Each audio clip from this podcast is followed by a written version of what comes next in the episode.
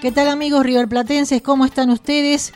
Bienvenidos a River Pasión Millonaria con muchas novedades, notas importantísimas también del recuerdo, pero eh, que tienen mucho que ver con el presente porque me hablan del presente también.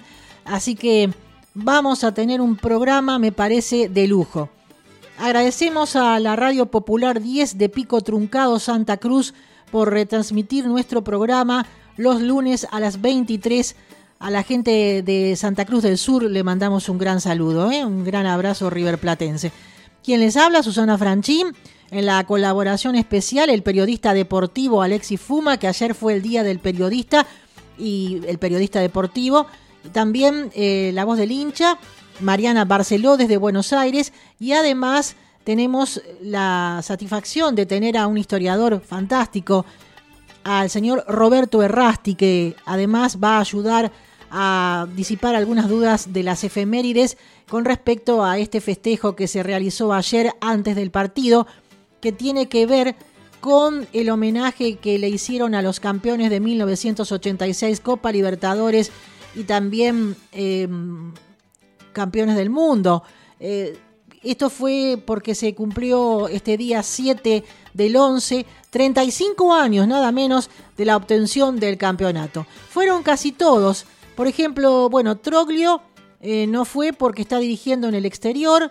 Eh, tampoco mm, fue mm, Gorosito porque está, estaba justo dirigiendo a Gimnasia y Esgrima de la Plata. Eh, bueno, Centurión, no se sabe qué es de la vida de Centurión, tampoco fue. Y mm, Goicochea tampoco, porque tiene algún problemita con, un jugador de, ahí, de, ese, de, ese equipo, pero bueno, son cosas que pasan. Y también eh, había Pumpido, creo que tampoco estuvo, porque está, creo que en el exterior también. Y alguno más que faltó, pero la mayoría estaban. Y bueno, fue una tarde-noche sensacional, me cuentan los eh, jugadores, los cracks que fueron campeones de América y del mundo en 1986. Hasta estaba el bambino Veira, ya eh, muy viejito, casi bordeando los 80 años. Y, bueno, creo que está trabajando en, un, en una radio. bueno, y realmente fue muy, muy emotivo. Yo tengo el video eh, que mm, este, me han pasado y que realmente es muy lindo y lo vamos a pasar y yo más o menos como que describo la situación. Em, el tema es así, tenemos una nota con Jorge Gordillo y una nota con Roque Alfaro, ¿sí? Y también este programa lo vamos a dedicar a Marcelo Bafa, periodista deportivo que ya no está entre nosotros, que era un amigo personal, un periodista impresionante que trabajaba en Radio La Red por muchos años, trabajó en Radio Rivadavia, empezó con José María Muñoz. Bueno, yo cuento todo eh, más o menos en, la nota de, de Roque Alfaro. Cuando termina esa nota pasamos el video y voy describiendo y después cuento sobre Marcelo Bafa, así que se lo dedicamos a, a él que está mirándonos desde el cielo y también a su esposa eh, Marisa que lo llora y, lo recuerda con el amor incondicional, por supuesto, que tiene esa señora hacia este hombre que fue un grande, un gran periodista, pero mejor persona. Eh, un periodista que se entusiasmaba al hablar de River, que decía un ratito porque no tengo tiempo y resulta que después este, se extendía casi todo el programa, una hora prácticamente y era una pasión eh, indescriptible. También tenemos la colaboración en los goles de Hernán Santarciero, que tiene programa en Radio Concepto y que retransmitimos nosotros de lunes a viernes a las 21 horas.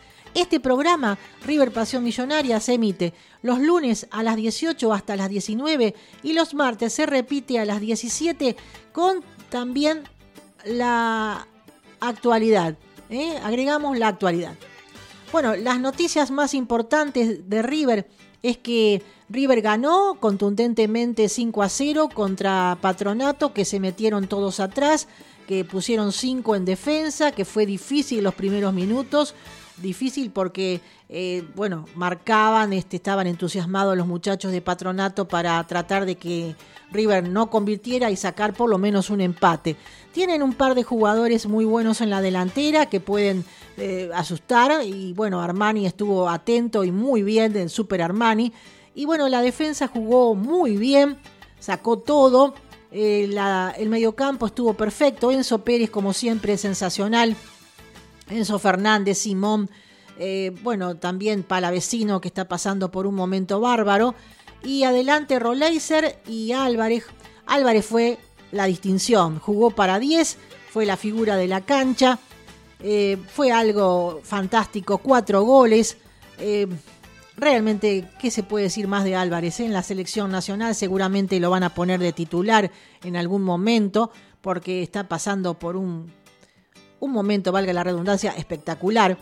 Eh, Roleiser acompaña muy bien, a pesar de que no hace goles, pero me cuenta, me cuenta Gordillo en la nota que le hice, que lo conoce de divisiones inferiores porque Gordillo está en la octava dirigiendo, que Roleiser es un goleador, que ha hecho muchos goles en las divisiones inferiores, así que ya se le va a dar, porque hace más de 30 partidos que juega en River y todavía no ha podido concretar, pero ha dado pases goles. Este es, un hombre que mm, eh, lo acompaña muy bien eh, a, Álvarez, reemplazando a Suárez y también reemplazando a Brian Romero, que está en el banco, pero que cuando entra anda bien o hace goles. Esta vuelta entró, pero no, no convirtió, pero de todas maneras aportó al equipo.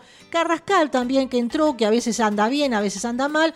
Entró y eh, bastante bien, se perdió un gol por gambetear el solo eh, pero eh, le dio un pase gol en el quinto sensacional de cachetada a, Álvarez y realmente fue genial. Bueno, ¿qué les parece, señoras y señores, si empezamos con la descripción que nos hace del partido que estuvo ahí el señor em, Alexis, Alexis Fuma, ¿sí? Y entonces después seguimos mechando todas las novedades que tenemos de River Plate y bueno, lo feo fue la lesión de Peña Viafore, que hoy se confirmó, se lesionó solo al minuto. Em, se cayó, este, dio vueltas y se cayó solo contra la rodilla derecha.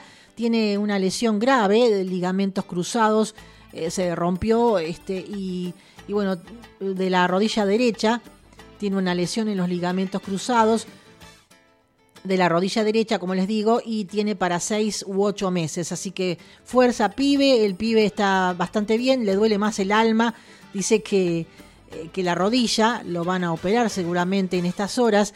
Y bueno, lamentablemente un futuro crack y también el, hermano, el hermano me cuenta Gordillo, yo le pregunto, eh, después ustedes van a escuchar, eh, está lesionado de la misma lesión. La familia vive no es de acá, no es de Buenos Aires, vive a pocas cuadras del Monumental, o los chicos viven a, pocas cuadras del Monumental, y bueno, van a tener que sobrevivir estos meses con estas lesiones, pero esperemos pronta recuperación para los dos. El hermano juega en quinta y juega de dos también, me cuenta Gordillo, y que es muy, muy bueno. Bueno, en este caso, eh, Peña Viafore es cinco, pero encontró un lugarcito de dos porque lo necesita Gallardo y hasta el momento había cumplido con creces. Lamentablemente ahora tendrá que esperar unos seis u ocho meses. Esperemos su rápida y pronta recuperación.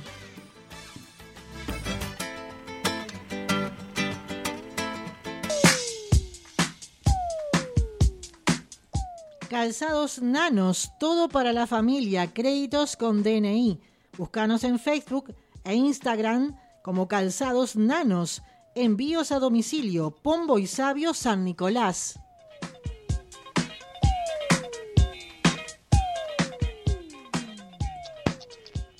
Buenas tardes, habla Roberto Errasti con las efemérides riverplatense para el programa River Pasión Millonaria que conduce Susana Franchín por FM Emociones.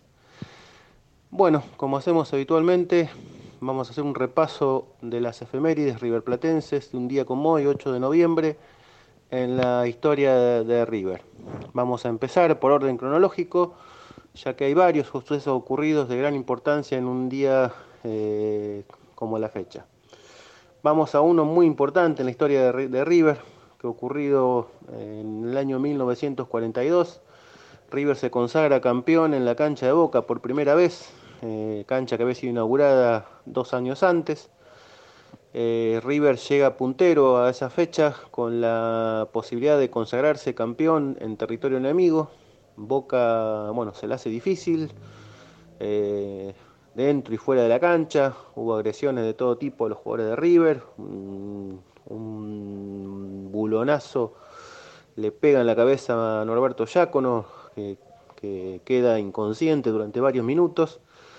Eh, Boca se pone 2 a 0 y bueno, parecía que River iba a tener que esperar para consagrarse campeón, pero bueno, en el final, en los últimos minutos, Adolfo Pedernera, uno de los grandes de, ese equipo, de la máquina, consigue dos goles, logra el empate y River con ese punto se consagra campeón desatando el festejo en territorio enemigo. Eh, fue la primera vuelta olímpica en esa cancha de las tres que dio River. Esta fue la más genuina de todas, pues se ganó el torneo en esa tarde. Así que es un recuerdo imborrable para todos los hinchas de River. Vamos a ir 10 años más adelante, en 1952. Otra vez River estaba peleando la punta, pero con Racing, no con Boca. Y a falta de pocas fechas se juega el Superclásico en el Estadio Monumental. Eh, River eh, debía conseguir la victoria porque era un duelo mano a mano con Racing. Y lo logra derrotándolo a Boca por 3 a 1 con una ráfaga de 3 goles en 6 minutos un gol olímpico de Félix Lustó, abre el marcador, y luego un jugador que es un ídolo de River, hoy olvidado injustamente, pero uno de los grandes jugadores, yo diría entre los siete u ocho mejores jugadores que ha jugado con la camiseta de River, el uruguayo Walter Gómez convierte dos goles sucesivos, eh, River se pone 3 a 0, bueno, Boca descuenta en el final, es un 3 a 1 que lo deja River a la puerta de lograr un nuevo torneo. Un año después, en la misma fecha, en el mismo estadio, River otra vez llega a punto de lograr el campeonato, otra vez peleando con Racing, entre otros equipos, estaba también. Y bueno, juega con, precisamente con el equipo de Avellaneda, eh, en un duelo prácticamente mano a mano, a pocas fechas del final, y River logra una victoria por 2 a 1 que fue festejada como un campeonato, ya que los jugadores fueron retirados en andas. Eh, River gana 2 a 1 con una gran actuación de Amadeo Carrizo en el arco y con goles de Ángel Amadeo Labruna y de Santiago Bernaza gana River por 2 a 1. Vamos mucho más acá en el tiempo, al año 1972, un gran equipo que juega ese torneo nacional dirigido por Juan Eulogio Urriola Beitia, eh, jugador de River de la década del 50, que arma una gran delantera y logra varias goleadas en un torneo nacional que nos tendrán lamentablemente como subcampeones, ya que en la final no pudimos vencer al equipo de San Lorenzo. Esa noche ganan Rosario, que era una, cancha donde Rivers venía de comerse varias goleadas en los últimos tiempos. Le gana Central 4 a 2 con goles de sus delanteros. Eh, Oscar Más, eh, Carlos Manuel Morete, Norberto Alonso y Ernesto Mastrangelo. River gana 4 a 2 y bueno, queda puntero en la zona en ese momento. Vamos más acá en el tiempo, a 1987. Eh, River que venía recuperándose del duro golpe de perder la Libertadores en semifinales.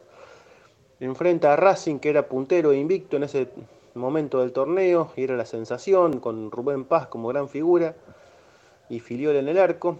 Y bueno, llega al Monumental a defender la punta ante River y como había sucedido en el año 66 donde eh, Racing invicto venía mm, para coronarse campeón y seguir con ese largo invicto. Esa tarde también cae en el Monumental y por el mismo marcador, 2 a 0. Eh, River juega un gran partido eh, donde aparece la gran figura de Jorge da Silva, el polilla, que convierte el primer gol y un defensor de un corto paso por el club, pero eh, bastante efectivo en los pocos partidos que jugó, Pablo Arvin de Palomita vence a Filiol y consigue el 2 a 0 para una victoria muy celebrada en ese año. Y para cerrar el repaso vamos al año 2000, en la Copa Mercosur, que era la antecesora de la actual Sudamericana. River enfrenta a Flamengo en el partido de cuartos de final. En el Maracaná River había ganado 2 a 1, así que necesitaba eh, un empate solamente para pasar de ronda, pero bueno, Flamengo se le hace muy difícil, un equipo muy bueno de Flamengo. con jugadores que luego serían figuras mundiales y algunos campeones del mundo, como el zaguero Juan, como el arquero Julio César, eh, Petkovic y varios más que fueron jugadores de la selección en esos años. El delantero Adriano, también muy conocido. River eh, empieza perdiendo y sigue mm, durante todo el partido fue abajo en el marcador, pero lo logra dar vuelta en el final en un recordado 4 a 3 con un golazo de Ariel Ortega que está en YouTube y le diría a los oyentes que lo busquen porque es una verdadera obra de arte. Pablo Aymar, Martín Cardetti, Javier Saviola y ese recordado gol de Ortega en el tiempo de descuento para un 4 a 3 que fue muy celebrado y uno de los grandes partidos de ese equipo de los cuatro fantásticos, como se lo llamaba, a ese equipo que dirigía el Tolo Gallego. Eh, ahí cerramos el repaso de un día como hoy, 8 de noviembre, y pasemos un pequeño eh, espacio para recordar que en estos días va a cumplir años eh, uno de los grandes siglos de River como Enzo Francescoli, y también se va a cumplir un nuevo aniversario de la vuelta no, de la Vuelta Olímpica no, pero bueno, casi, del gran triunfo en la Bombonera en el año 1977 por 2 a 1 con goles de Pedro González en el minuto 89 y antes de Daniel Pasarela para lograr el empate. River con ese triunfo en la Bombonera queda a un punto de coronarse campeón, cosa que lo hará en la fecha siguiente y ese aniversario se va a celebrar mañana 9 de noviembre. Así que bueno, ese es el resumen del día de la fecha para las efemérides de River Platenses. muchísimas gracias, muchísimas gracias Roberto Rasti. Eh, tenemos mucho material, vamos a ver si podemos meterlo en 50-55 minutos de este programa, porque es impresionante el material que tenemos y podríamos haber tenido más, porque estuvimos por hablar con el doctor Carlos Trillo, que se postula como presidente, candidato a presidente y que parece que se une este, con Barreiro también, otro candidato a presidente. Eh, bueno, me dijo que estaban cerrando las listas, es una eh, noticia de último momento. Esta, en estos dos días está enloquecido, cerrando las listas, cerrando las, las alianzas. Así que el miércoles vamos a tener una nota y la vamos a pasar a la mañana en el programa, el miércoles a la mañana o el jueves eh, a la, mañana en el programa Radio Noticias. Eh, para ver qué es lo que pasa y también me va a hablar que el 9 de diciembre se inaugura la famosa estatua de Marcelo Gallardo que hace más de dos años, tres que ya se estaba haciendo y que la escultora Mercedes Zaval, que nosotros hemos hablado bastante con ella, eh, también ha terminado. Bueno, más adelante vamos a hablar con la escultora para que nos describa cómo la hizo, bueno, nos dé detalle cómo nos hizo también con la escultura eh, o la estatua, mejor dicho, de Ángel Labruna, que está en la puerta del Monumental. Bueno, ahora vamos a dejar un poco River, pero también estamos con ese tema, porque este programa es un homenaje no solamente a los 35 años de la obtención de la Copa Libertadores 1986 y además el Campeonato del Mundo, a los jugadores de ese, de ese momento, sino también homenajeamos en el Día del Periodista, que fue este domingo, el periodista deportivo, eh, que fue este domingo 7 de noviembre, a un gran amigo, como les contaba hace un rato, que es Marcelo Bafa, que es, bueno, o que fue. Yo voy a poner en el aire algo muy emotivo, una nota que le hice que creo que fue la última, fue un ratito nada más, yo creo que tengo otra nota más, pero vamos a poner un, un momentito para recordar al gran periodista, el dueño de las estadísticas, junto con Alejandro Fabri, sabía todo de las estadísticas e inclusive hizo un libro con otros eh, historiadores, otros periodistas que se está vendiendo ahora en las librerías y por internet con la historia de las estadísticas de River Plate desde que nació hasta, hasta hace poco. A ver qué es lo que me decía Marcelo, de qué hablamos un 16 del 20 y no sé, creo que era de mayo. Vamos.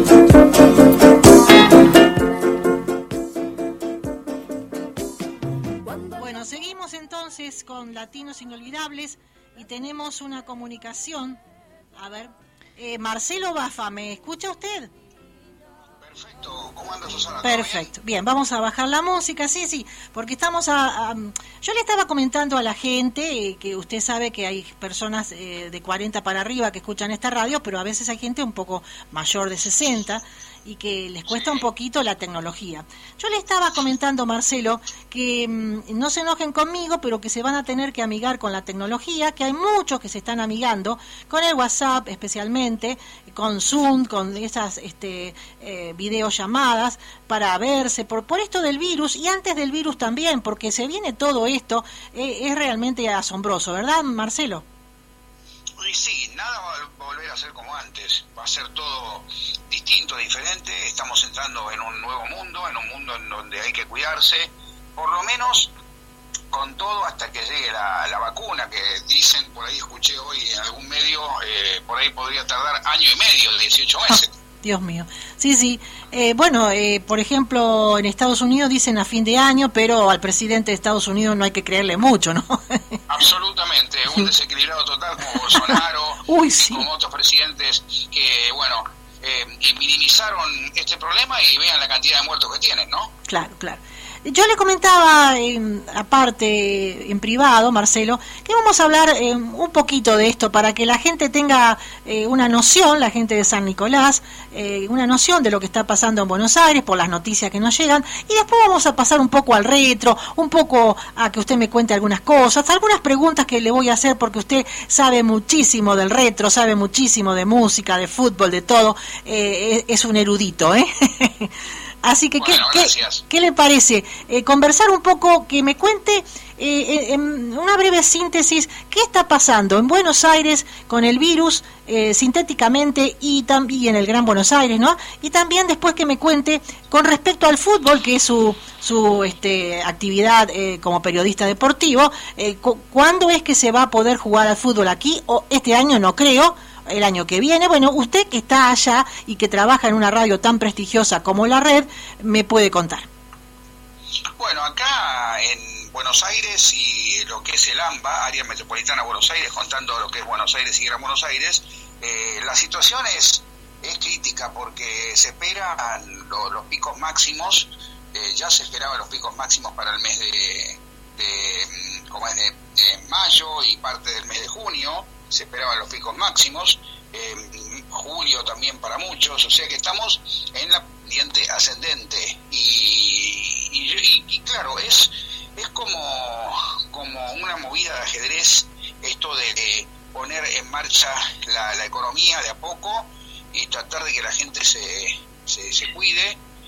Es difícil, es muy difícil, porque cuando uno abre la posibilidad de que la gente tenga, especialmente aquellos que buscan su, su jornal, que no son asalariados, aquellos que tienen que salir a trabajar para, para conseguir el dinero, muchas veces en la apertura de eso eh, viene otros riesgos, que son los riesgos de encontrarse y de estar en contacto con bueno con gente, con personas permanentemente, tener tener eh, los contactos que al principio de esta, de esta cuarentena no se tenían, y entonces eso sumado a el frío, y digamos que todavía no tenemos mucho, mucho frío porque hoy, por ejemplo, es una, una jornada muy, muy agradable, mañana lo mismo. Exacto. Eh, han sido días eh, templados, especialmente por la tarde, y frescos por la noche. Todavía no se ha llegado al, al, al, al invierno, invierno, donde por ahí hay que no solamente estar con este tema del coronavirus, sino también hay que estar con las otras enfermedades lógicas del invierno, que son la, gripe,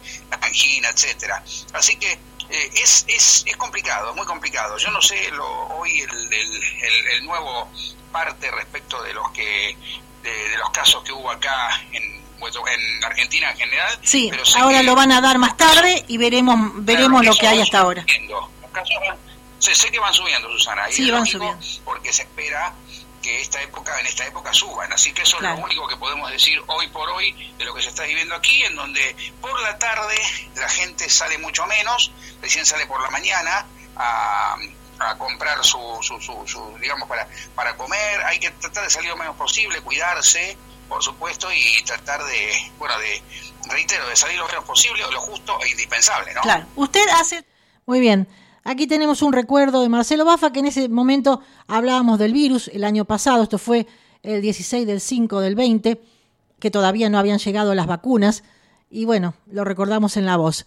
Em, ahora vamos a recordarlo con la situación de por ejemplo, lo que me dice el señor Roberto Errasti. Yo ya he comentado eh, lo que fue este hombre, eh, realmente un, hombre espectacular, es una persona amable, este, fuera del trabajo, ¿no? que era un genio, eh, lo consideraban un, un periodista de élite. Y bueno, a ver qué me dice el señor Roberto Errasti de Marcelo Bafa. Bueno, habla Roberto Arrasti. Bueno, eh, Susana me ha honrado con la distinción de decir algunas palabras sobre nuestro querido amigo Marcelo Bafa, que lo perdimos el año pasado, eh, con motivo de que eh, se conmemoró el Día del Periodista Deportivo. Y bueno, algunas palabras que podría decir, digamos, de los cinco años, que, o seis que nos conocimos, de 2014, eh, hablar de mi relación con él era eh, de mutuo respeto, eh, ambos interesados en la historia de River. Y bueno, hablar con Marcelo era para mí un honor, él era el maestro de todos los que nos amamos las estadísticas y toda la historia del club. Así que bueno, fue una gran alegría poder compartir eh, varios momentos. Tuvo la gentileza de invitarme a, su, domicilio. Eh, hemos colaborado eh, con lo que se podía en, el libro que pudo él escribir junto a otros muchachos, Marcelo Petrone y el, señor Milone en el año 2016 estuve en la presentación de ese libro. Eh, siempre Marcelo fue muy gentil, muy abierto, dispuesto a compartir todos sus eh, conocimientos con, la gente sin, ningún pedido a cambio. Así que bueno, ese es el recuerdo que tengo de los seis años, cinco que compartimos eh, o relación con, con, Marcelo. Y hablar de la trayectoria profesional, bueno, ya todo lo habrán dicho fue un maestro en el tema de las estadísticas, un gran periodista, dejó su huella en varios medios, en Radio La Red en sus últimos tiempos, pero también en el equipo de José María Muñoz, en la Oral Deportiva, en la revista Solo Fútbol y bueno, en tantos lugares donde ha colaborado Marcelo. Así que bueno, ese es el recuerdo que tengo para él en, este, en esta ocasión de festejarse el Día del Periodista Deportivo y en el nombre de él y bueno, saludos a todos los eh, que comparten profesión con un maestro como fue Marcelo, muy querido por toda la gente que lo pudo conocer en vida. Muchísimas gracias al señor Roberto Rasti por las palabras hacia Marcelo Bafa. Bueno, ahora lo que vamos a escuchar es a Alexis Fuma. Alexis me va a hablar del partido, pero también me va a hablar de Marcelo. Me va a hablar un poquito del partido, luego de Marcelo, por este acontecimiento que fue este domingo, el Día del Periodista Deportivo, y le queremos hacer homenaje a Marcelo Bafa también, a este periodista que ya no está entre nosotros, pero que nosotros lo queremos un montón y lo vamos a recordar por siempre ha venido muchísimas veces aquí a San Nicolás con su señora.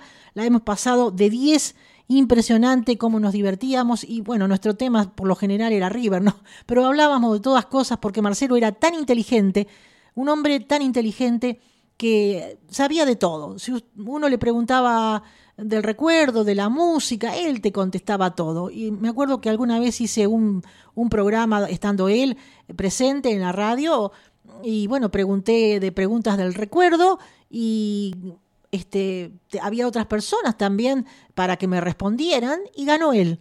Le preguntaba sobre Palitos, sobre, sobre Nini Marshall, sobre Sandro, no sé, sobre cualquier tema y él sabía.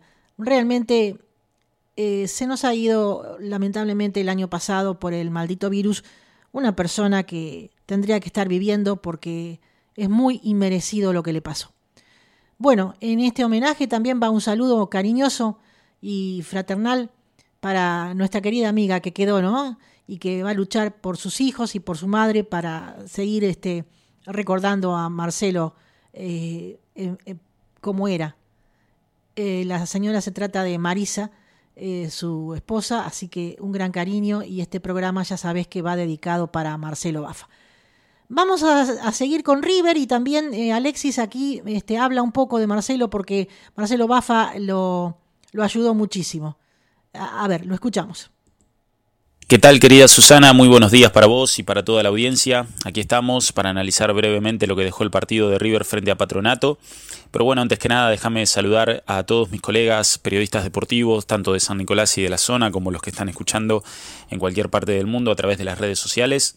Porque bueno, además de, ser nuestro día, ayer vivimos una jornada muy pero muy linda, muy sentida, con ese emocionante homenaje a los campeones del 86 uno no tuvo la oportunidad de verlos, eh, ahí en carne propia, digamos, eh, porque bueno, nacía un par de meses antes de la obtención de la, de la, Copa Libertadores de River. Pero bueno, ver a estos futbolistas que, en su momento le dieron mucha gloria a River es realmente emocionante y conocerlos personalmente. Bueno, uno no, no lo conocía al Tolo Gallego, a, a Muchastegui, a, al Negro Enrique, a Ruggeri mismo.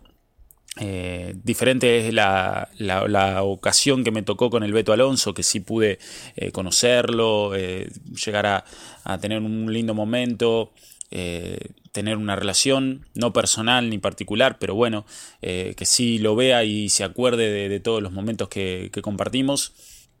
Este, así que bueno, desde mi lado, desde esta juventud, de tener recién 35 años, eh, fue, fue, muy lindo tenerlos muy cerca después ahí en la tribuna San Martín Media a todos los campeones del 86 que en su momento le regalaron mucha gloria a River, logrando después también el trofeo intercontinental. Después, bueno, el partido de River, un partido casi perfecto, y decimos casi porque, bueno, lo más triste de la jornada fue la lesión del chico Felipe Peña. Pero bueno, sabemos que River tiene material para, para poder suplirlo, que lo hizo muy bien Jonathan Maidana.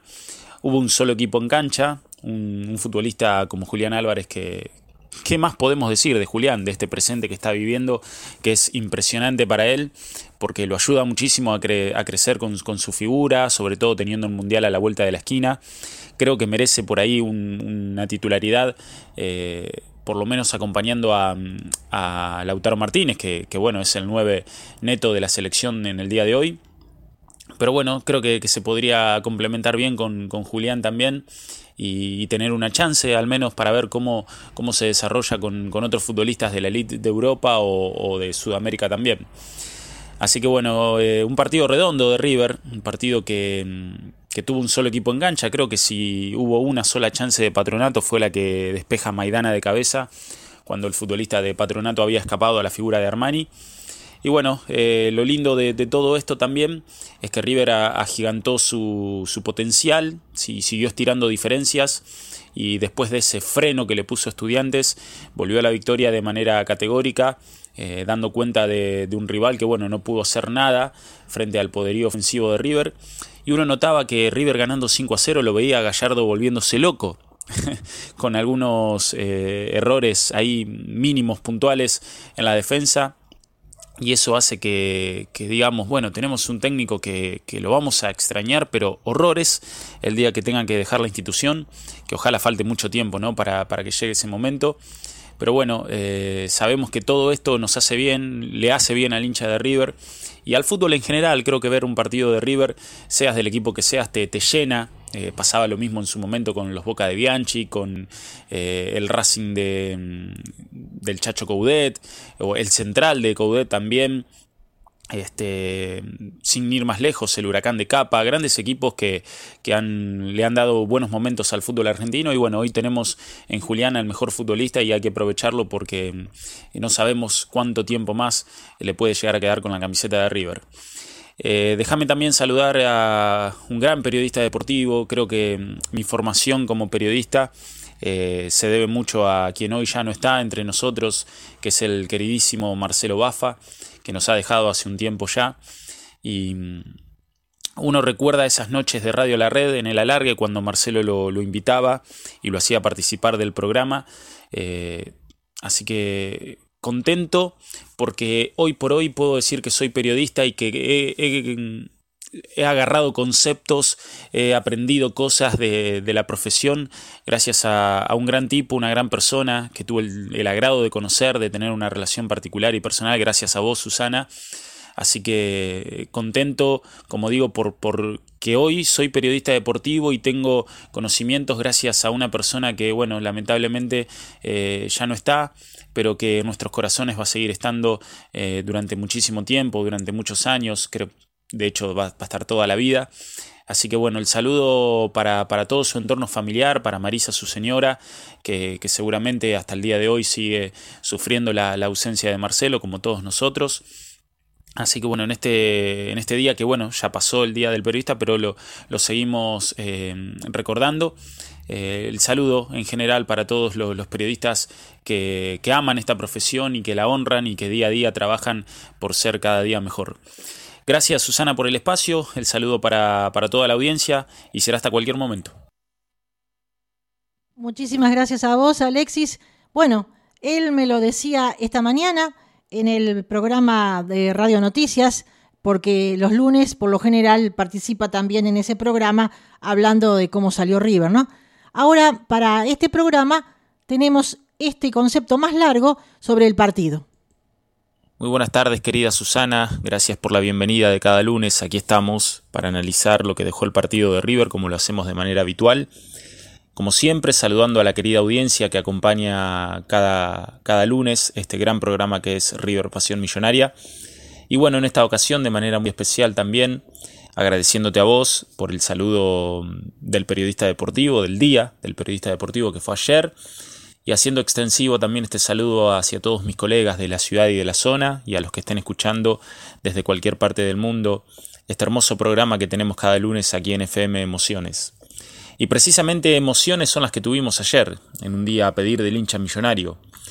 El hincha estaba siendo testigo de, del pasado, del presente y del futuro de, River Plate, porque el merecido y sentido homenaje a los campeones de la Copa Libertadores del 86 se hacía presente en un estadio casi repleto. Hoy por hoy todavía tenemos el tema del 50%, en cualquier momento vamos a empezar a disfrutar de un estadio monumental lleno. Y como lo decimos, estábamos siendo testigos del ayer, del hoy y de lo que será el futuro en River el merecido homenaje a Ruggeri, a Muchastegui, Pumpido, eh, Beto Alonso, eh, Tolo Gallego, Patricio Hernández, de aquí de nuestra ciudad, y tantos otros eh, futbolistas que en ese momento le dieron la gloria máxima a River, alcanzando su primera Copa Libertadores, esa especie de vuelta olímpica con la Copa, el Tolo Gallego que como gran capitán se la quitaba a cada uno que veía que la tenía y, seguían siendo partícipes de, esa vuelta olímpica. Nos, sentimos muy, muy orgullosos, muy emocionados por, ver eh, a tantas figuras, a tantas glorias que en el ayer le dieron muchas alegrías al pueblo de River. Bueno, uno por la edad, lógicamente no pudo vivir esos, esos partidos de esa Copa Libertadores, los ve por televisión. Eh, hoy por hoy ver a Oscar Ruggeri en el programa del mediodía también lo, llena, eh, hace, hace más rico sus conocimientos futbolísticos, los conocimientos que uno pueda tener como periodista. Y, realmente estaba más que orgulloso de estar presente en el estadio, compartiendo, como decimos, el pasado, el presente y el futuro. Un presente que, bueno, tenemos eh, que quedarnos de pie pero horas y horas para aplaudir a este gran equipo de River que está mm, dando cátedra futbolística en la mayoría de sus encuentros. Si bien arrancó mal y tuvo algunos altibajos, supo cómo ordenar figuras, cómo afianzar a jugadores que hoy por hoy ni se imaginaban que podían ser titulares indiscutidos quedó muy lejos aquel, aquella titularidad de mm, incluso hasta de Brian Romero, que cuando llegó había ganado terreno en la titularidad y poco a poco la fue perdiendo por Benjamín Roleiser, que Gallardo siempre lo ve con un puntito más arriba que Brian, pero bueno, también hay jugadores que, como lo decimos, no se imaginaban que a esta altura de sus vidas de sus carreras iban a ser eh, titulares indiscutidos como Enzo Fernández, Santiago Simón, el chico Felipe Peña que bueno, lastimosamente se ha roto los ligamentos cruzados de su rodilla. Pero exceptuando esto, mm, vivimos una jornada maravillosa, un partido excelente de River en todas sus líneas, de izquierda a derecha, de derecha a izquierda, por el centro, eh, de, manera aérea. River dio cátedra y con categoría apabulló a, un patronato que, prácticamente no tuvo situaciones de gol. Un Julián Álvarez intratable, un Julián que cada vez que pisa cualquier cancha de, de, nuestro país demuestra por qué es el 9 de River, está demostrando por qué Scaloni lo cita a la selección nacional y esperemos que mantenga este rendimiento, que lo eleve cada día más para que su futuro esté lleno de gloria, de gloria deportiva. ¿no? Uno, sabe, uno sabe que el futbolista en algún momento va a partir para mejorar su situación económica, pero más allá de esto creo que hoy por hoy a muchos chicos les interesa la gloria deportiva, porque saben de la importancia que tiene ganar un título, en este caso como lo ganó Julián con la selección. Eh, la Copa América o cualquier título oficial se nos venía negando hace muchísimos años y Julián, además de ser campeón de la Copa Libertadores de, en esa histórica edición del 2018 que quedará para siempre grabada en el corazón del hincha millonario, también se dio el lujo de ser campeón al lado de Messi en su primer título oficial con la, con la selección mayor. Así que como decimos, más allá de, la gloria mm, económica que puedan llegar a alcanzar, de, su buen pasar, eh, sé que estos chicos anhelan gloria deportiva y bueno, Julián va camino a, a, ser un gran futbolista en todo lo que le quede en su carrera. El partido, bueno, como decimos, un partido estupendo de River, lo ganó de principio a fin, Mm, Patronato no pudo hacer nada ante todo ese poderío ofensivo de River. Y bueno, creo que redondea una tarea exquisita eh, a manos de un Gallardo que, aún ganando 5 a 0, se seguía volviendo loco ahí al lado de la línea del lateral y, pretendía más y los mandaba más para adelante con, sus manos. Y, bueno, estamos en presencia de otro gran equipo de River, comandados por, por el gran Napoleón, como lo bautizó el relator Costa Febre. Hablando de, relatores, de, Día de Periodista, quiero hacer una mención especial a, un gran periodista deportivo que, ya no está entre nosotros, que supe conocer gracias a, tu amabilidad, a tu generosidad, querida Susana, que es el señor Marcelo Bafa, que nos dejó hace un tiempo ya.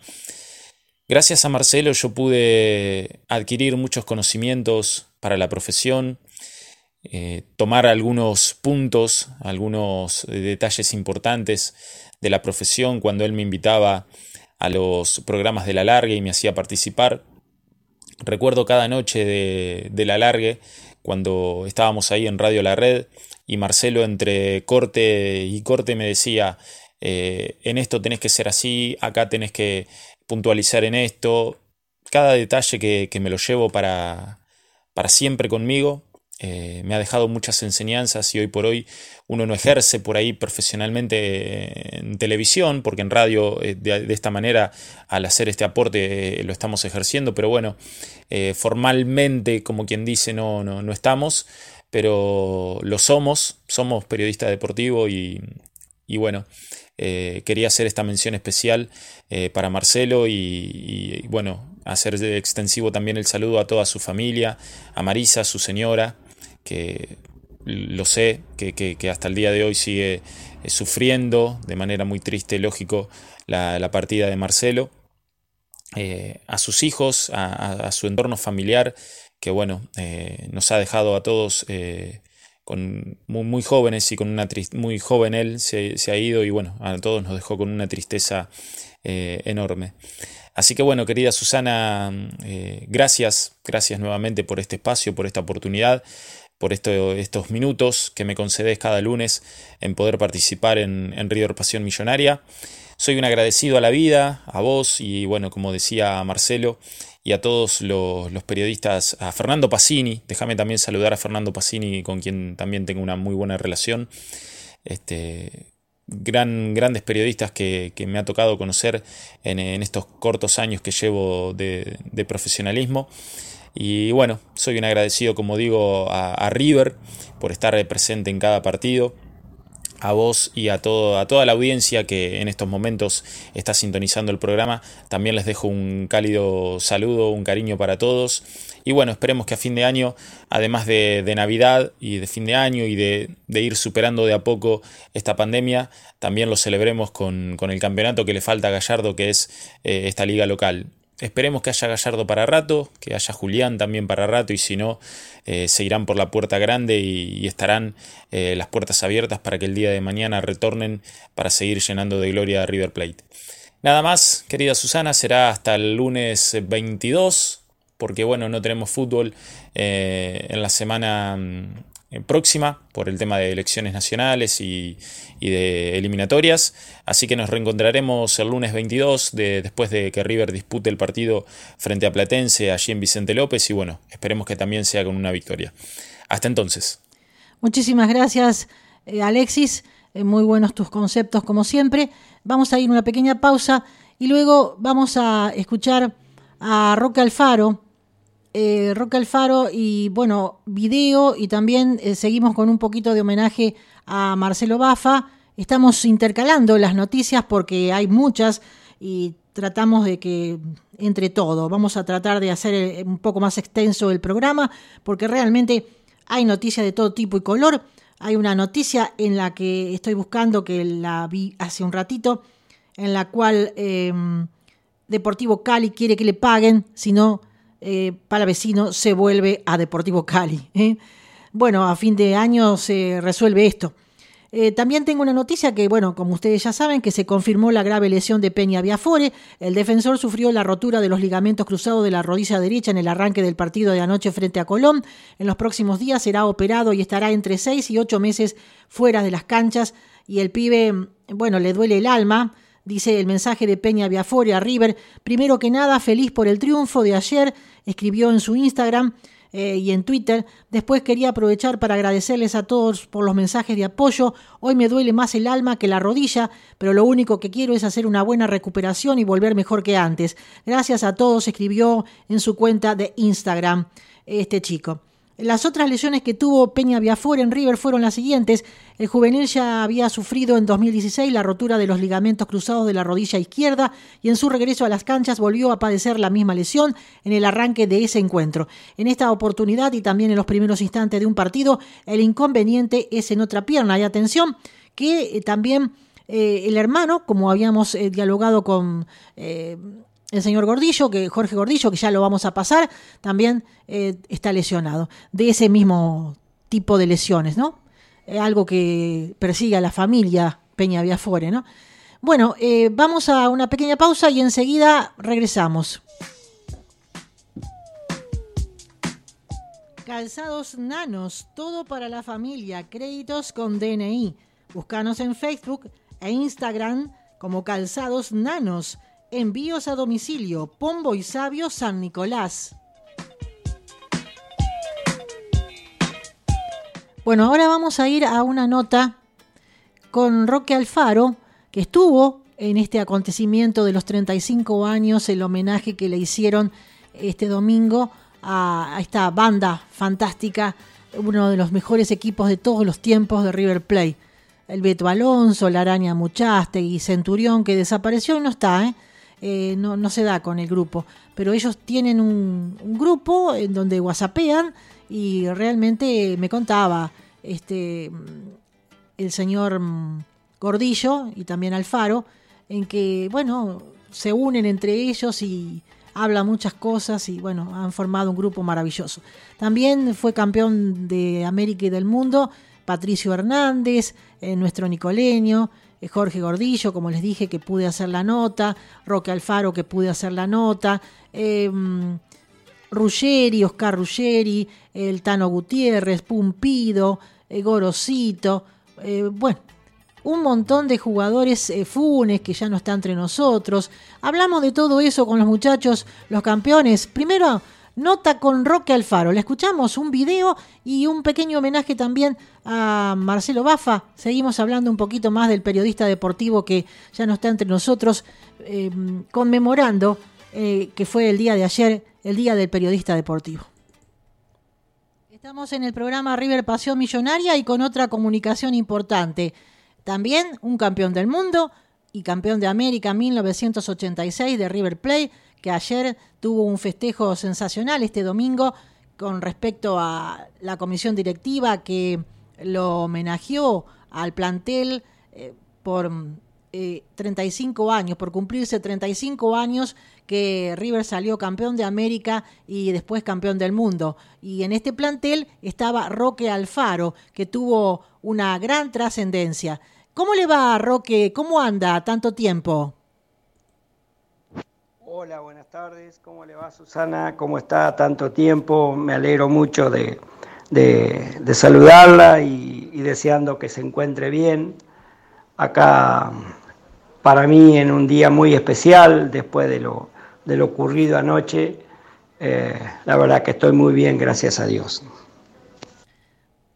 Bueno, muy bien. Eh, Roque, encantada de saludarlo y yo quisiera saber eh, sus sensaciones con respecto a este homenaje que le hizo la comisión directiva de River Plate. ¿Qué es lo que pasó? que me cuente un poco. Y como le decía, anoche fue una, jornada muy especial. Eh, como tradicionalmente le llaman la previa, eh, con una previa, la previa de dos, o tres días antes de andar pensando qué ropa te ibas a poner, que si llovía, que si no llovía, que si hacía frío, si hacía calor, eh, para un día de gala para nosotros. íbamos a ser distinguidos en el mismo Monumental, dando una vuelta olímpica, nos íbamos a volver a juntar ese grupo maravilloso que, que tuvimos y que tenemos y que tendremos a lo largo del resto de nuestra vida. Eh, y eso seguramente que era un, un momento muy emotivo, como lo sentimos, como lo vivimos anoche. Yo creo que hubo muchas cosas muy lindas, pero en sí valoro mucho la calidez con que el hincha de River nos, nos recibió una vez que pisamos el, la pista atlética para dar esa vuelta olímpica, con esa expresión de júbilo y con ese agradecimiento que el hincha sintió hacia nosotros. Creo que pasamos una, una noche deseada eh, eh, y, con una alegría y una emoción muy grande vivida por cada uno de nosotros. Estamos muy agradecidos por el reconocimiento que esta comisión directiva ha tenido a nosotros. Han sido 35 años y es la primera vez que, yo me siento agasajado por River Plate eh, con esta comisión directiva bajo la conducción de don Rodolfo Donofrio y donde está mi, mi gran amigo Enzo Francescoli. Que en ese sentido estoy, estoy muy agradecido y fuimos muy felices anoche. Realmente tuvimos una noche redondita para completarla con un 5 a 0, que la gente se daba vuelta de donde estábamos nosotros y nos pedía que volviéramos eh, para el próximo partido, que, que, hiciéramos otro agasajo más y River volvía a ganar de la misma manera.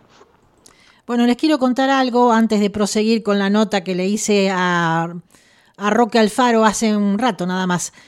Enzo Francescoli protagonizó una, graciosa chicana con los ganadores de la Copa Libertadores de 1986 durante el homenaje que este domingo se les hizo en el Estadio Monumental. Yo salí campeón con mejores que ustedes, en tono de broma, les dijo. Porque claro, eh, Francescoli estaba en Francia eh, cuando eh, salieron campeones de la Copa Libertadores del 86. Había participado de la liga, una una liga tremenda en ese entonces, ida y vuelta, ¿no? De dos ruedas, que ganó eh, Francesco y compañía también, pero él después se fue y no pudo participar, eh, obviamente, de la Copa Libertadores 86, y sí los otros muchachos que ganaron bárbaro. Y bueno, sí participó y estuvo como protagonista en la ganada por en 1996 por Ramón Díaz. Entonces por eso el uruguayo Francescoli les estaba tomando las fotos a los exfutbolistas del 86 que posaban con el trofeo de aquel año cuando lo invitaron a formar parte como su conquista del certamen continental fue con el plantel del 96, les respondió con el mencionado chiste que hizo estallar de risa a todos los presentes en el lugar, que yo jugué con mejores que ustedes. Y bueno, en ese entonces los de 96 estaba Berti, estaba eh, Montserrat, estaba Orteguita, entre otros, ¿no? Em, el que subió el video a las redes fue Claudio Morresi, uno de los destacados del 86 y uno de los campeones homenajeados a 35 años de la obtención también, por supuesto. Ayer con los campeones del 86 tuvimos fotógrafo de lujo como el flaco Francescoli, aunque escúchenlo al final, escribió en el posteo que acompañó las imágenes en su cuenta de Twitter.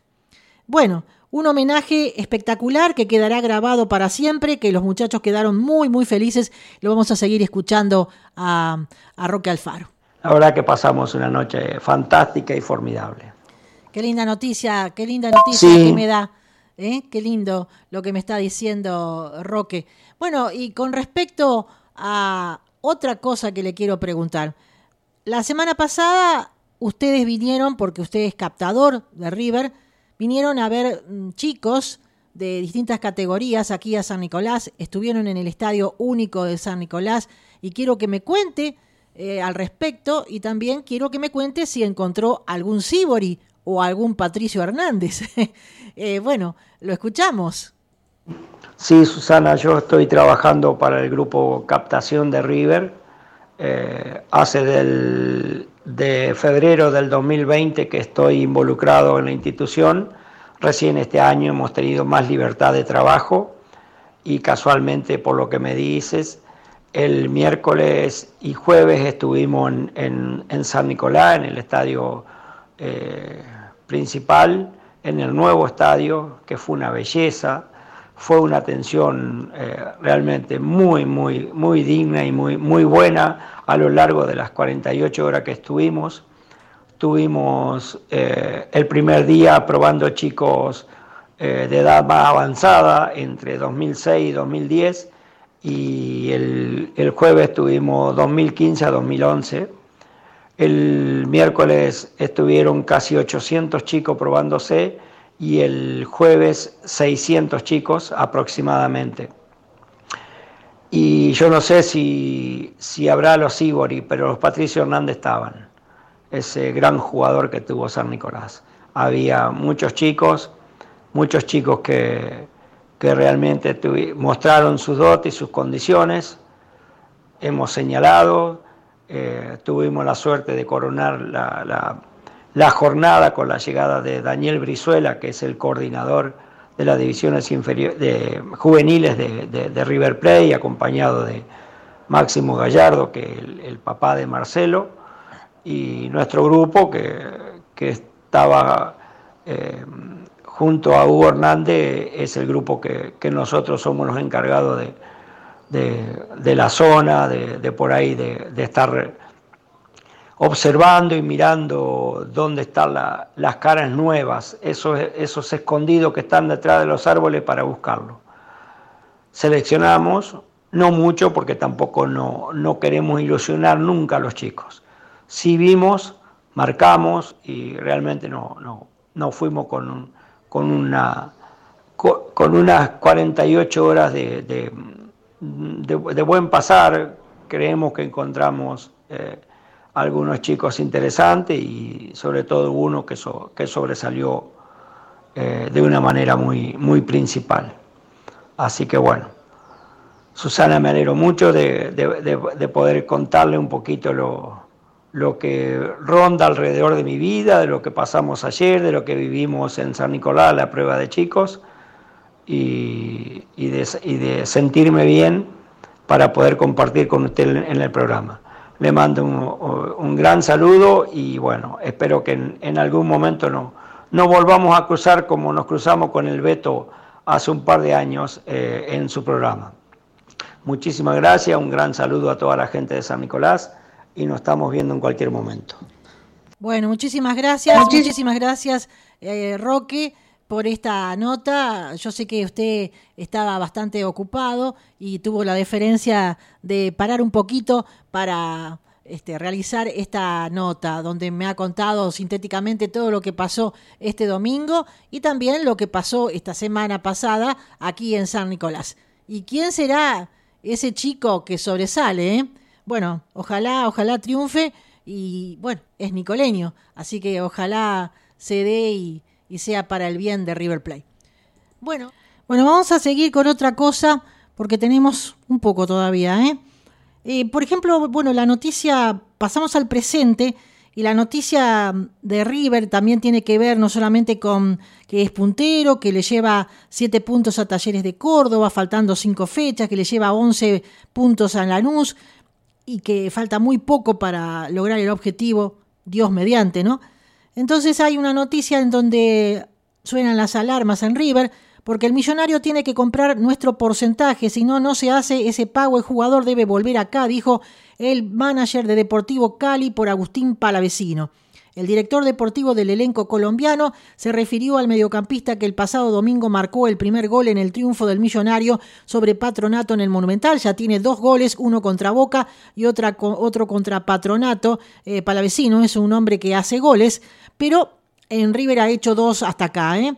La idea es que es quedarnos nosotros con un porcentaje, dijo el manager de, Deportivo Cali. River Plate aplastó a Patronato 5 a 0 con cuatro goles de Julián Álvarez y uno de Palavecino, el primero, que abrió el partido, un golazo. Em, con el partido de ayer, Palavecino eh, completó los minutos que decía en el contrato. Hay un porcentaje que se pactó si se cumplía eso y deben hacer uso de la opción. La mayor parte es de Platense porque el 50% es de Deportivo Cali y el otro es de Platense, comentaron eh, o comentó Karin Gorashev, manager del Deportivo Cali de Colombia. Además, en diálogo en un programa con un programa muy importante de, de Radio Colonia, eh, agregó, River tiene que hacer uso y comprar nuestro porcentaje, si no se hace ese pago el jugador tiene una cláusula que debe volver. Todavía no nos han llamado, pero pienso que en algún momento se hará. La idea es quedarnos nosotros con un porcentaje. Lo cierto es que el millonario desembolsaría esa cantidad de dinero para que Palavecino siga, pero todavía no es oficial. Con respecto a las características del volante, Gorashev sostuvo, el manager de Deportivo Cali, ¿no? En la posición que jugó en River era distinto a lo que jugaba con nosotros. Era nuestro 10. Aquí en Cali pateaba los penales y no falló uno. Es algo distinto que veo que en River no ha tenido. Por otra parte, y para finalizar, expresó. Eh, Teo Gutiérrez anda muy bien con nosotros, un ex River, ¿no? Estamos felices que esté con nosotros, estamos hablando por su renovación, sabemos la calidad que tiene y nos está dando muchas alegrías. Muy bien, seguramente River se pondrá a tiro para completar el pago de Palavecino y quedará, quedará en River, por supuesto, porque ha tenido un rendimiento impresionante, especialmente cuando lo puso en su posición en los últimos tiempos. Bueno, a ver, eh, tenemos más sobre, mm, sobre River. Vamos a escuchar un poquito, un fragmento de lo que piensa la voz del hincha sobre este triunfo, ¿eh? que estaba un poco asustada Mariana, pero bueno, a ver, a ver, a ver, a ver si acá lo dice. Hola, ¿cómo están todos hinchas de River? Estamos felices, ¿no? Falta poco, ¿no? Yo el otro día mandándole mensaje a Susana, la verdad siempre tengo miedo. ¿Qué sé yo? Se nos habían puesto a cuatro, esto de taller. El Godoy parece que habían entregado ya no sé qué. Pero bueno, no importa. Que la verdad feliz, ya falta poco. ¿Y qué se puede analizar el partido de ayer? De Julián Álvarez, ¿qué más se puede decir? Sí, se pueden decir algunas cosas. Ejemplo, que teníamos razón cuando decíamos que Julián era nueve y hasta que terminó el partido con Mineiro, River era otro, porque Julián no jugaba de nueve. Teníamos razón cuando defendimos con Susana Palavecino. Palavecino no era doble cinco. No digo 10 porque Gallardo con un 10 clásico no juega, pero es un jugador que juega ahí en el área, en nexo, y le patea muy bien desde afuera. Bueno, ya lo cumplió. Muchas cosas que fuimos diciendo, patear desde afuera.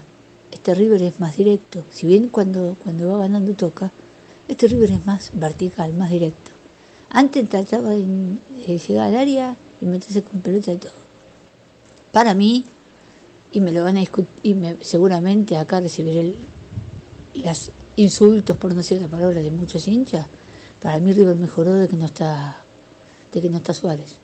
Yo no digo que es mal jugador, yo digo que es habilidoso, que es excelente jugador, todo lo que ustedes quieran. Pero a River lo frenaba, porque a River lo llega, hay veces tenía muchas veces jugadas de a ver, capaz que la jugada que le, hasta Carrascal ayer entré le pegó de afuera. La jugada que ayer para Vecino le pegó de afuera, capaz que si era Suárez iba, empezaba a tocar y no llegamos. Porque no tenés arriba jugadores para llegar tocando. Una cosa cuando vas ganando y ya te va floreando y querés que pase el tiempo. Pero para abrir el partido tiene que ser más vertical. Y no es casualidad que River abrió el River Boca con un tiro de afuera del área, abrió a Argentinos con un tiro de afuera del área, abrió el partido de ayer con un tiro de afuera del área. Y la verdad que hasta que había hecho que tiró de afuera para Vecino, River no había podido entrarle. A, era esos típicos partidos que decía se te meten atrás y es difícil meterle gol. Entonces, bueno, ¿qué se puede decir? Muy triste por la visión de este pibe Peña Beafore, pero bueno, aparentemente su lugar débil porque ya tuvo, no sé si una o dos operaciones ahí, en ese mismo lugar. Esperemos se recupere, es muy joven, muy joven. Simón, la verdad, es así, es toda de Gallardo, la verdad que titular indiscutido. Y, y puedo pedir una cosa que yo sé que seguramente se irá a fin de año, no sé. Aunque sea que se quede para apuntalar, no para ser titular, quiero que se quede Maidana. ¿Qué quieren que le diga? ¿Qué más se puede decir? Maidana y de cabeza, estará lento por abajo, pero de cabeza te sigue sacando todo. Así que, bueno, la figura Álvarez, eh, para Vecino, en sí el equipo. El equipo Armani está muy distinto, Armani está más atento, el día nos salvó del empate él, ayer hubo dos o tres pelotas que salió bien, Armani es otro Armani. Yo digo que ir a la competencia en la selección le hizo bien. Eh, bueno, estamos a 7, faltan 15, estamos ahí, paso a paso, cada vez más cerca, cada vez más cerca. Ojalá se den como muchos dicen, pero tiene que ser que Vélez de ayer y nosotros Platense y otro resultado más para salir campeones con Racing, pero esperemos. Está bien que la cancha Platense, que jodida, pero cada vez faltan menos partidos, eso es lo bueno.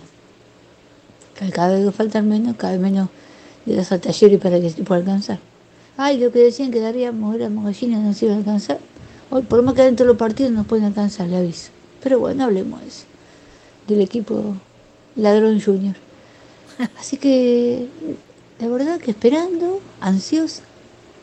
Eh, la semana que viene no sé si nos vamos a encontrar, si tiene el programa Susana, porque por las elecciones no nos viene bien que no haya fecha, pues si había fecha y sí, estábamos en el horno, con todo lo que se llevaron. Al no haber fecha por las elecciones, estamos salvados y recién el 21. Con Platense, el equipo, no digamos que es un gran equipo, que sería mentira, pero la cancha es jodida, es una cancha chica, tipo como la de Argentino Junior. Hay que adaptarse a jugar en esa cancha. Ya sé que me dirán, pero como todo, arriba se van a poner todos con atrás y, van a tratar de salir de contra. Y al ser la cancha chica se favorece ellos. El camión, Mariana. No importa. Se pone. Tenemos ahí, sufrimos. No era este River, no era, era un, River mucho más feo. Pero ahí fue cuando sufrimos, ganamos 1 a 0 de casualidad y que se fracturó este año el hombro Pinola. Así que ya sabemos lo que sufrir ahí. Así que paso a paso, tranquilo. Como decíamos con un amigo ayer, ya Julián Álvarez, por acá en Buenos Aires, en la calle Julián Álvarez, yo dije tiene que ser avenida y en mis autopista. Sí, ya, la verdad. Ojalá que no se vaya. Dicen que no se va. Yo creo que este, este chico tiene estar bien asesorado, porque si quiere jugar al mundial, aparte dicen que es una debilidad de Caloni, si quiere jugar al mundial, irse a cualquier club para ser suplente, o aunque sea un club, pongámosle grande de allá. Seguramente va a tener que ir a pagar el derecho de piso y ser suplente. Y no sé si ahora le conviene no quedarse en River. Total es tan joven, plata va a ganar un montón. No sé si no le conviene quedarse en River, seguir haciendo goles, seguir peleándola, seguir en la selección. Me parece a mí que Julián tiene que quedarse, firmar un buen contrato. Y que bueno, por dos años más, y bueno, seguramente después del Mundial sí, irse al, irse afuera como seguramente se va a ir. Sí, Mariana, seguramente se va a quedar, dicen. También eh, está la posibilidad que venga Quintero, pero Quintero es muy difícil porque está jugando en China, en China eh, por la pandemia casi que ni juegan, eh, cuando va al exterior, Quintero, por ejemplo, a la selección eh, de Colombia, cuando vuelve a China, tiene que estar 14 días encerrados por protocolo, está muy difícil la situación, él se quiere venir, quiere un préstamo, aunque sea que lo obtenga River, y bueno, ahí están tratando de definir, pero todavía falta porque todavía River estaba pensando en el campeonato, faltan cinco fechas, no hay que adelantarse y los directivos eh, van a cambiar, pero está Brito a la cabeza, que es posible que, gane Brito, es posible, vamos a ver. Y, mm, bueno, este, si no, lo, lo resolverá eh, Carlos Trillos, eh, Carlos Trillo, perdón, el doctor, o el que le toque ganar, o Caselli, pero seguramente todo a favor de River Plate, por supuesto. Vamos a escuchar algún gol de Santarciero, de nuestro querido amigo Santarciero, que está de lunes a viernes en Rock y River desde Radio Concepto, eh, que esta noche va a estar después del programa de Boca, y que mm, eh, él nos relata algunos goles, y también vamos a poner eh, como final algo del homenaje que le hicieron a los campeones de América de hace 35 años, de 1986 también algo de Marcelo Bafa y em, además, para finalizar, la nota con Jorge Gordillo, otro campeón del mundo y otro campeón de América del 86. Así nos vamos despidiendo, eh, diciendo que los impactantes números de Julián Álvarez en River, que lo sientan en la mesa con Haaland. Con su póker ante Patronato, el Araña alcanzó un increíble registro ofensivo que no solo marca la diferencia en la liga profesional, sino también en el fútbol de Europa. El descollante nivel de Julián Álvarez no solo marca la diferencia en River y en el fútbol argentino, también da que hablar en las grandes ligas de Europa. El Araña, que se despachó con un póker ante Patronato y se ubicó como líder solitario de los artilleros de la liga profesional, empezó a dejar su huella en el área y se ganó un lugar en la mesa de los goleadores letales del mundo. Su influencia en el ataque del millonario no tiene parangón y sus registros no exageran. La joya de Calchín convierte y hace convertir. Es por eso que en Núñez siguen ideando el plan perfecto para retenerlo al menos una temporada más y seguir sacándole provecho a su polivalencia ofensiva y su poder de fuego cada vez que tiene el arco entre ceja y ceja. Si bien en el viejo continente abundan jóvenes delanteros por los que los clubes importantes suelen desembolsar varios millones de euros, lo cierto es que Julián Álvarez, por lo producido con la banda roja cruzada en el pecho, es el segundo futbolista sub-21 con más goles y asistencias, 40 en total, entre todas las ligas de primera división del planeta, según los datos que hay en una página importante.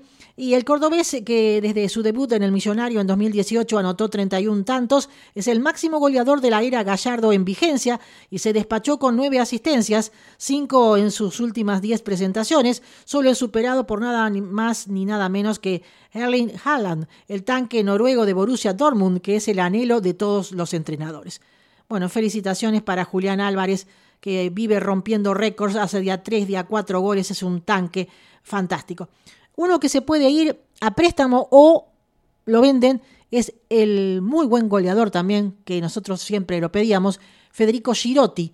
Ayer ni entró, estaba un poco, siempre está feliz, pero lo vi un poco triste, porque él pensó que con semejante goleada lo iban a sacar a Álvarez, que estaba muy cansado, o a otro, e iba a entrar él. No entró, eh, pero lo puso en el banco, por lo menos, y bueno, eh, parece que se va a Holanda, o hay otros clubes también interesados. Vamos a ver qué pasa en estas horas, cuando termine este campeonato muy pronto. También eh, parece que Paradela y Fontana se van a ir de River a préstamo o lo venderán a otros clubes. No están rindiendo como Gallardo pretende.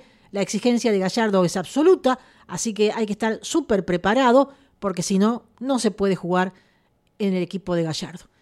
Vamos a escuchar algunos goles mientras tanto de Hernán Santarciero o relatados por Hernán Santaciero, claro.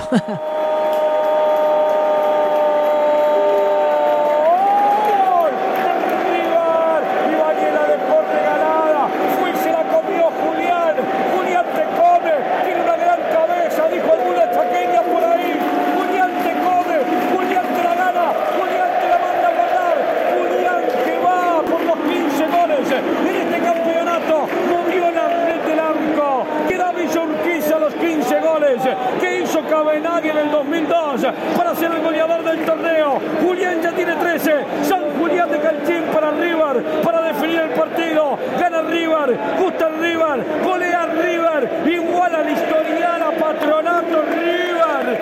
Rompe la racha negativa de Vigliano con River y con Patronato River. Gol de River de Julián, gol de River y nada más. El River 3, Patronato 0. El tercer gol, en este caso de Julián Álvarez, eh, segundo y tercero, después vino cuarto y quinto, bueno, hizo este, eh, cuatro goles, así que se pasó. Vamos a terminar lo que hablábamos después de la nota Roque Alfaro, que seguía, a ver. Eh, vamos a proseguir con el programa entonces. Ahora vamos a proseguir con el homenaje, el video del homenaje realizado a los campeones del mundo, a los campeones de América, a ver si podemos escuchar algo al respecto. Este tema que es anoche, lo que pasó ayer. Bambino Veira llega a River después de Luis Cubilla en el 84, Nico, ¿no? Y se va en el 87. Exactamente, el Bambino agarra el 84 creo que después de Cubilla hubo un interinato de Pando y Pedernera. Sí, señor. Y él agarra el bambino el 84 que dice, cuentan que lo primero que dijo que, que este equipo iba a ser historia y realmente la hizo, sobre todo en el 86. Y este equipo eh, eh, era el post Francesco, ¿no? De una Claro. temporada 85-86 extraordinaria con 25 goles. Se va. Le pesa la copa a Alberto Alonso.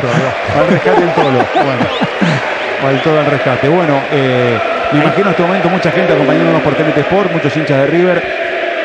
Y de esa generación acordándose de esta generación de futbolistas.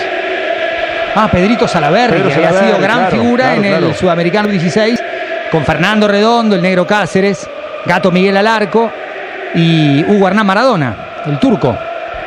Uno que entraba siempre en estos equipos, que hoy está trabajando afuera, era Pedro Troglio. Sí, señor. Pedrito, sí, señor. Mira, está Rubens Navarro, un win izquierdo uruguayo que había- lo contrató River. Eduardo Marza Politi, que era de la generación anterior, si querés, más con con Ángel Amadio Labruna, que jugó un solo partido en esta copa porque el tapón gordillo le, le quitó la titularidad. Para nosotros, cincuentones eh, o, o de 40 para arriba son volver a vivir, ¿no? A la adolescencia. Bueno, señoras y señores, el momento de, de esta generación de futbolistas que ha marcado parte de la historia del fútbol de River, de esta institución.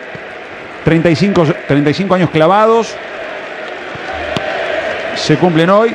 Y hubo un muy lindo gesto, Pablo, que cuando pasaron por el lugar donde los futbolistas actuales están haciendo la entrada en calor, los jugadores actuales pararon la entrada en calor y se pusieron a aplaudir a los campeones del 86, que me parece que es una especie de, eh, también, ¿no? de, de respeto y, y demostrar justamente esa cuestión histórica de, de- de validarla todo el tiempo. Creo que está el hijo del Plumero Gómez, eh, lateral, Atlanta, también jugó en Boca, que era una, una alternativa.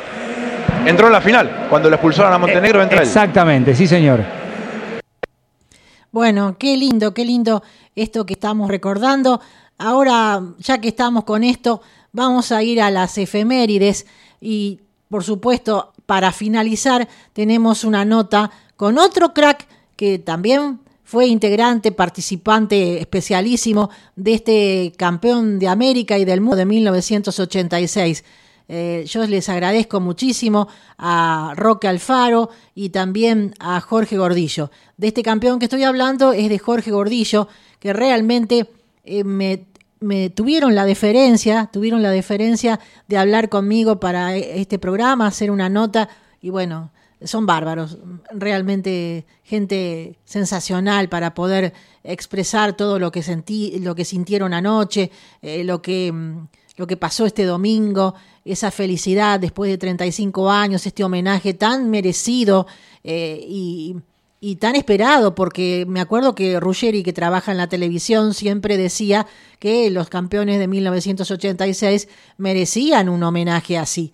Dieron la vuelta olímpica, eh, se pasaron la Copa Libertadores que pesaba, ya lo va a contar todo eso eh, el tapón gordillo eh, en una nota que viene a continuación después de las efemérides que vamos a pasar de Roberto Errasti. A ver qué, qué dice Roberto Errasti con respecto a las efemérides y no solamente las efemérides. Continuamos entonces porque las efemérides la he resuelto pasar primeramente, ¿no? Y también el homenaje a, Marcelo Bafa, que eh, fue muy merecido también, y, y, hablaron Alexis, Alexis Fuma, habló Roberto Errasti y hablé yo.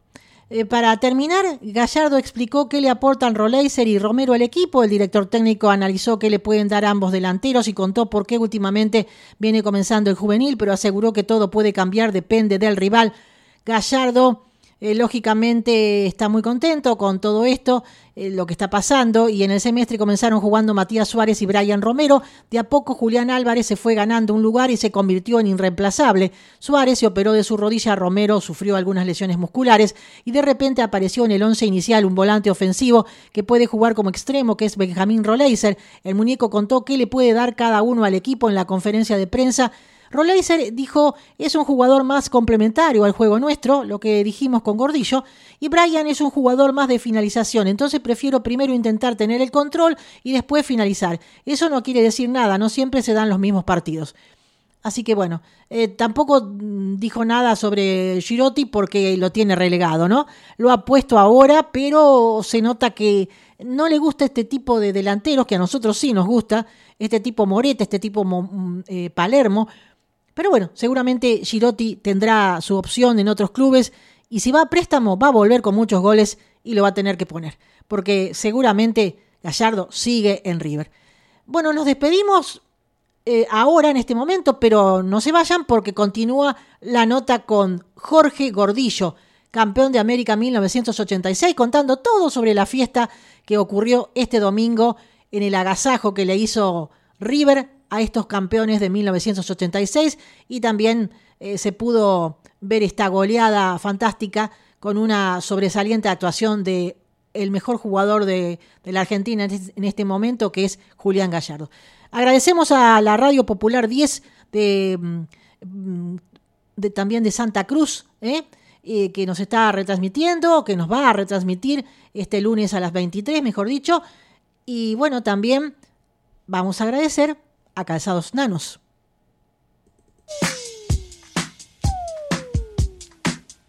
Calzados Nanos, todo para la familia, créditos con DNI. Búscanos en Facebook e Instagram como Calzados Nanos. Envíos a domicilio, Pombo y Sabio San Nicolás.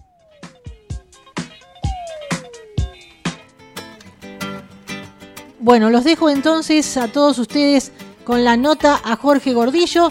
Será hasta la próxima. Hubo un River Pasión Millonaria recontra extendido y con muchas novedades. Así que que lo disfruten los River Platenses. Hasta el lunes.